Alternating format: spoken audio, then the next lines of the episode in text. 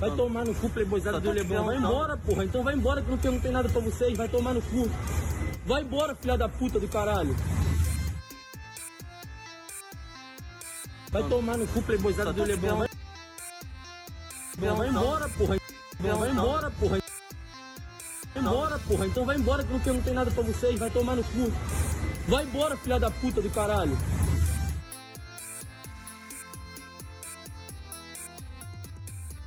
Bom dia, boa tarde, boa noite. Eu sou Iago Romero e você está no Cine Simples, o seu podcast de cinema e entretenimento audiovisual. Hoje nós estamos começando os nossos episódios especiais em celebração ao mês do orgulho LGBTQ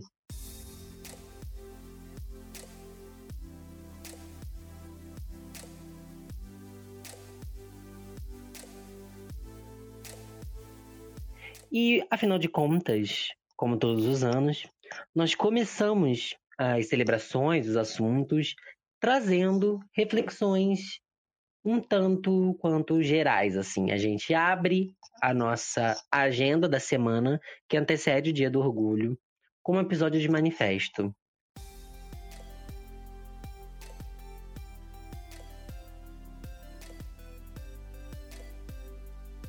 O que, que geralmente eu quero dizer com um manifesto, um, um episódio importante para começar uma discussão, para trazer convidados e convidados incríveis, é lembrar de pessoas incríveis e lembrar do porquê que nós estamos fazendo o que nós estamos fazendo aqui nos podcasts, na mídia, como artistas, como pessoas e seres humanos.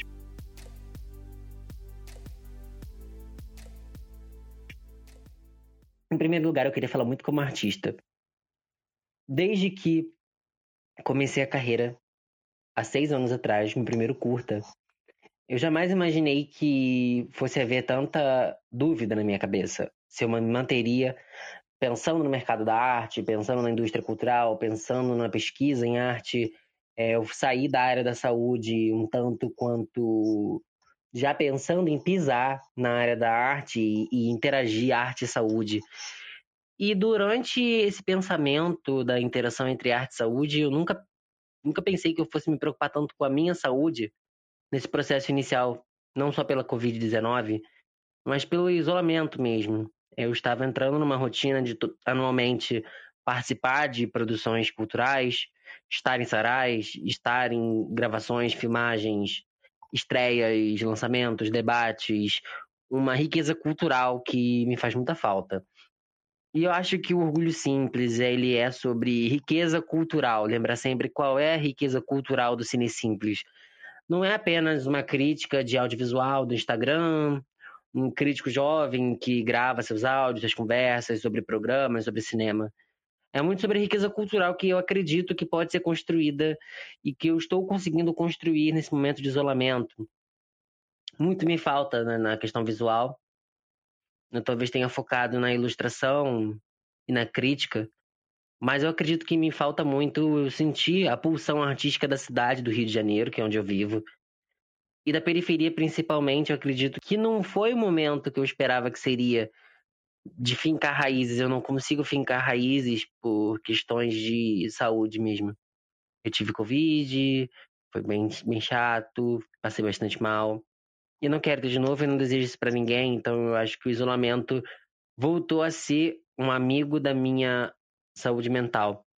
Mas por um lado, eu preciso descobrir como construir essas raízes, que também é uma riqueza cultural. De onde eu venho, onde eu estou agora, constrói quem eu sou, constrói o que eu tenho a dizer ao mundo. Eu tenho a dizer ao mundo muitas coisas, por isso que eu gravo o Cine Simples e raramente venho desabafar sobre, sobre coisas e, e sobre o que tem me, me incomodado como jovem, e que vem me, me implicando no mês do orgulho, ano após ano, é que a felicidade queer não é um produto de exportação. A gente não, não coloca no balcão das marcas toda a nossa felicidade, jovialidade, energia. Nós estamos no balcão o ano inteiro. E somos rejeitados, relegados, desvalorizados.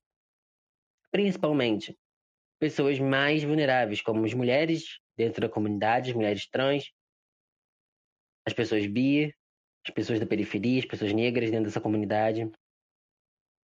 Então, não adianta eu propor uma semana em que a gente vai conversar sobre esse balcão, sobre essa. Sobre, a gente vai conversar sobre essa disponibilidade tamanha de conteúdo sobre nós, agora ocupando as mídias, ocupando as rádios, ocupando os sites, ocupando as campanhas publicitárias, com os nossos ídolos, como os ídolos de sempre, pensando agora um pouco mais em nós. Eu acredito que a palavra orgulho virou sinônimo de resistência muito forte, né? Eu aprendi essa palavra pensando em resistência. Mas não é um orgulho um orgulho soberbo e narcisista, é um orgulho de valor, valor que não nos é dado sempre. Esse, esse é o que eu quero dizer. E eu dou muito valor à comunidade, principalmente à rede de criadores de podcast LGBTs, LGBT podcasters, que me permitem ser, aprender, errar, consertar os meus erros, consertar as minhas inseguranças com toda toda a verdade possível do meu coração. Com esses pensamentos, eu acredito que a nossa comunidade pode crescer junta e com sentimentos de unidade viáveis e possíveis. É, como eu disse, eu quero construir as minhas raízes de onde eu vim, quero saber onde eu vou chegar com a minha arte, e tenho essa ansiedade e me sinto mais solitário do que nunca, mas acredito que eu vou encontrar, vou reencontrar e encontrar a minha comunidade de artistas, de criadores, de cineastas, e que esse momento vai ser muito belo, muito mágico, e que o momento mesmo é um momento de reclusão voluntária e consciente, dado genocídio planejado, estruturado, proposital diante do atraso deliberado da nossa vacinação. E não só mas também o boicote a medidas como distância e máscaras.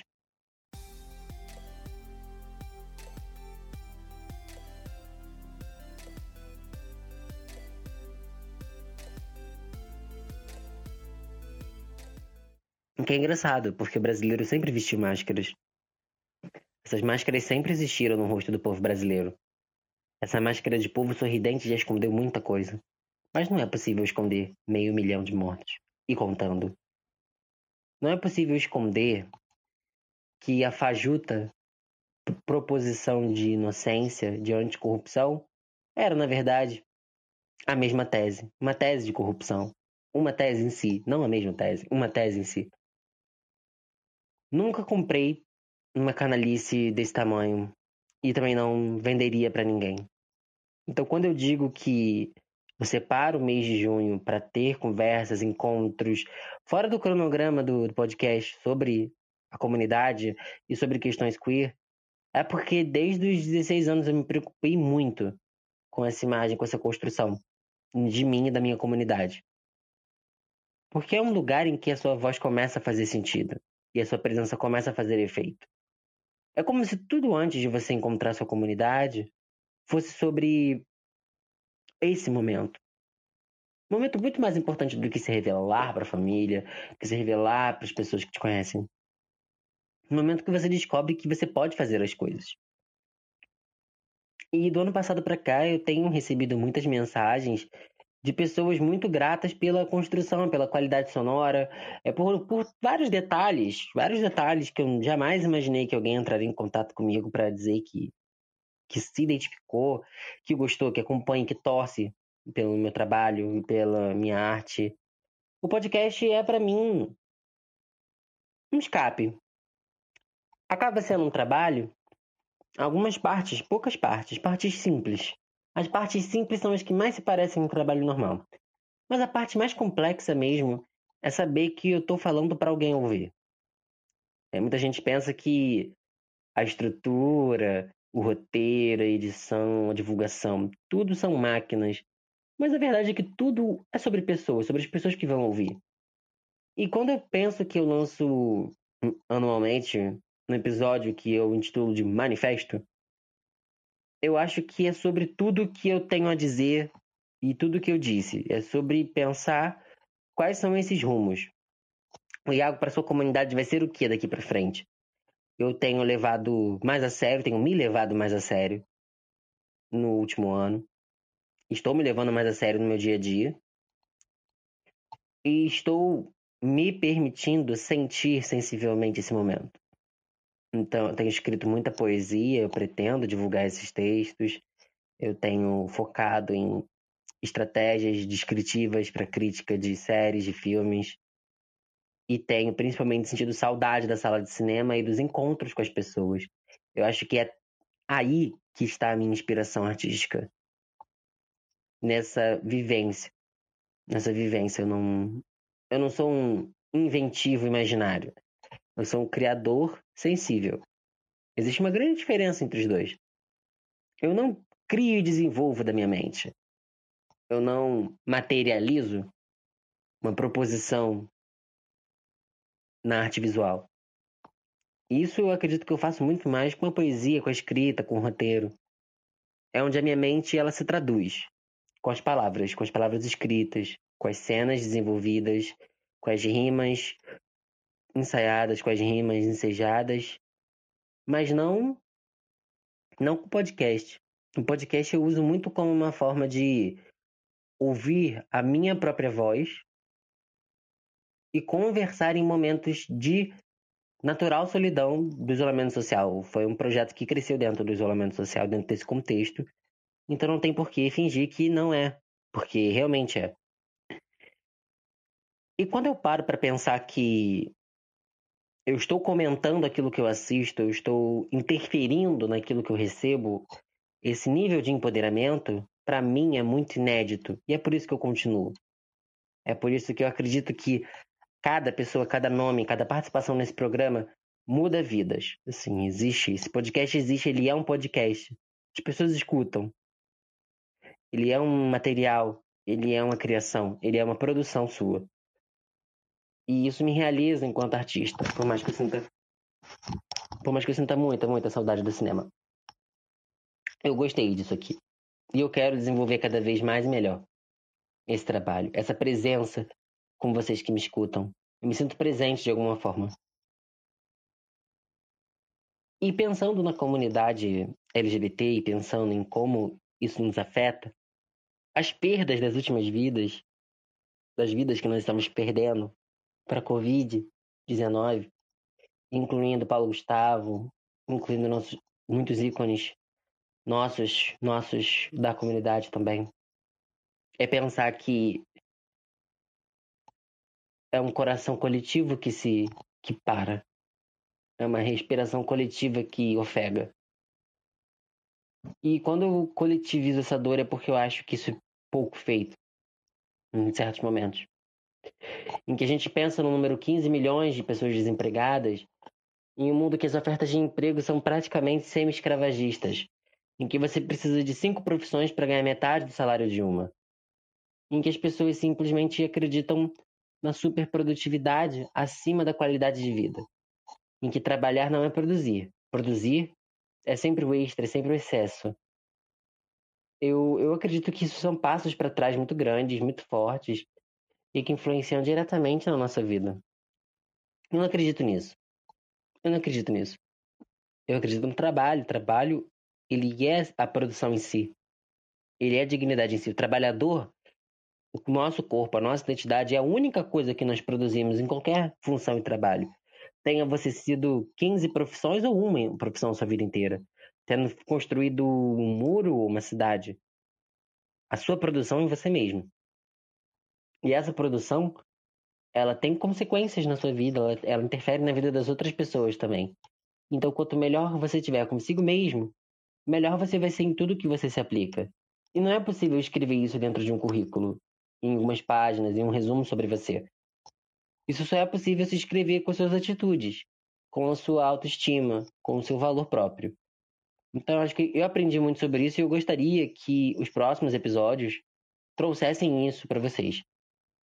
Que fossem episódios de percepção justa de si mesmos. Vamos ser justos conosco viados, sapatões, é, mulheres lésbicas, homens gays, pessoas bissexuais, transexuais, queers, agêneros, assexuais, gênero fluido, não binários.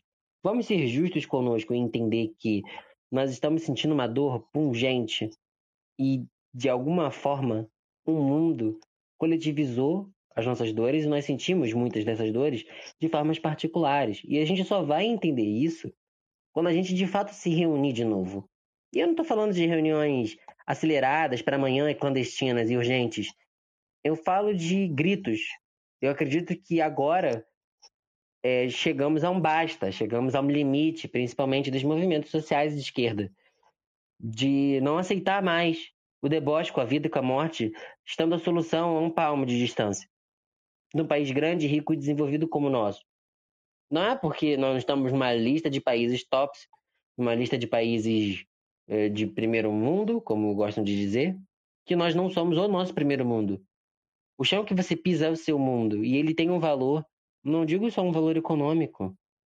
Nosso bairro tem um valor, no, nossas casas têm valores, nossos corpos são muito valiosos. Esse manifesto é sobre valor. E um valor que não pode ser tirado de você, que eu não posso te emprestar, que eu não posso te dar. Mas eu posso te conduzir a uma jornada para conhecer o valor de diversas pessoas incríveis essa semana.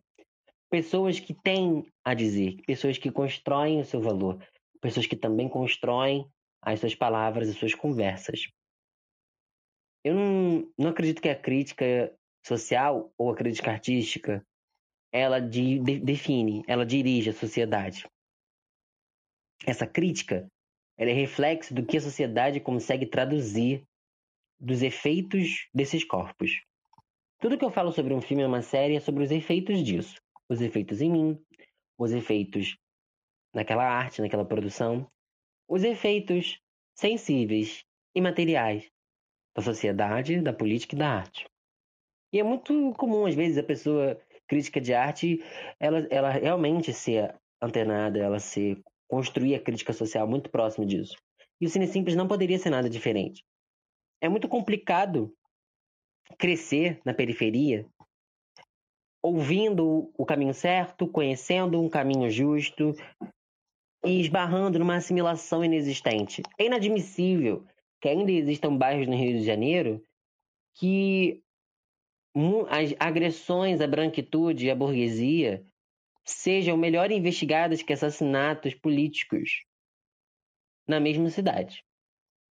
É inadmissível que essa assimilação enxergue um jovem estudante, trabalhador, justo e honesto, como um possível uma possível falha no sistema, um, um, desvio inadmissível que precisa de investigação, que precisa ser tolhido daquele bem. Uma, uma simples bicicleta, não é porque é uma bicicleta elétrica, não é porque é um iPhone, não é porque é um carrão, não é porque é um penteado, não é porque é uma roupa. É o incômodo.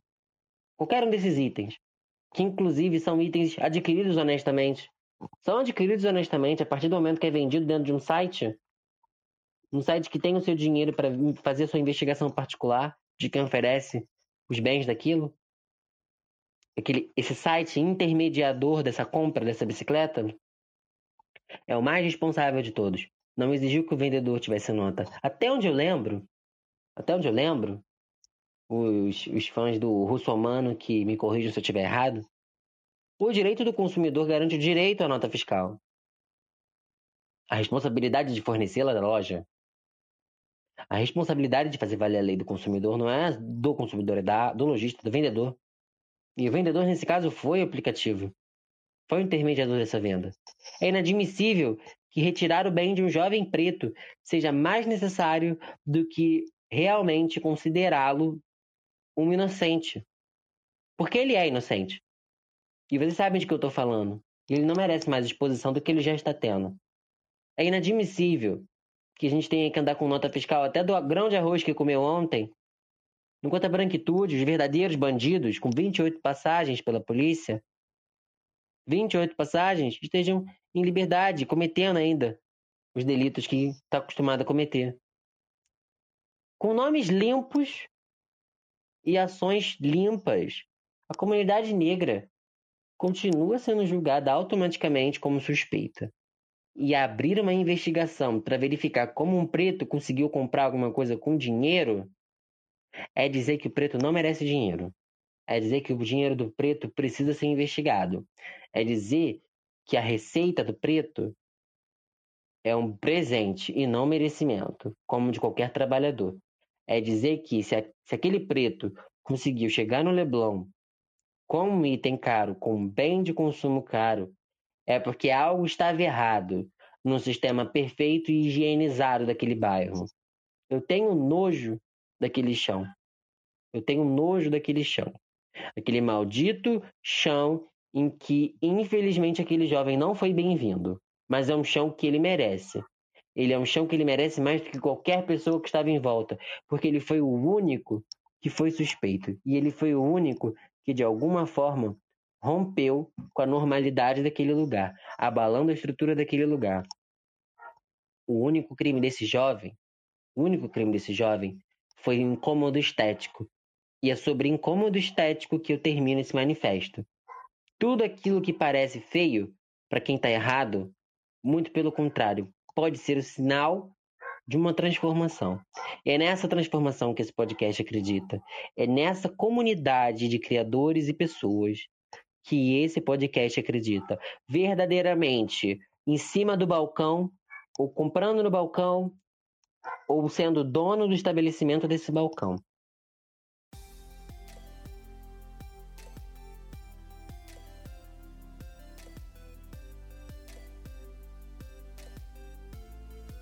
A gente está aqui para dar voz e visibilidade à nossa comunidade. E é isso que esse ano e proponho nessa hashtag Orgulho Simples 2021. Muito obrigado por ouvir esse manifesto. Esse foi o manifesto do Orgulho Simples 2021.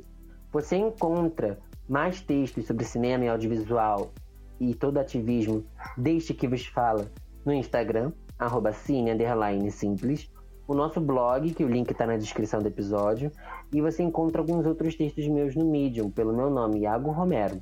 Você também pode me seguir no Twitter, arroba Cinesimples. Muito obrigado e tenha uma boa semana. Levanta a cabeça, porque você é maravilhosa, você merece tudo. E essa semana só vai ter conversa incrível nesse podcast. Até o próximo. Tenham um bom dia.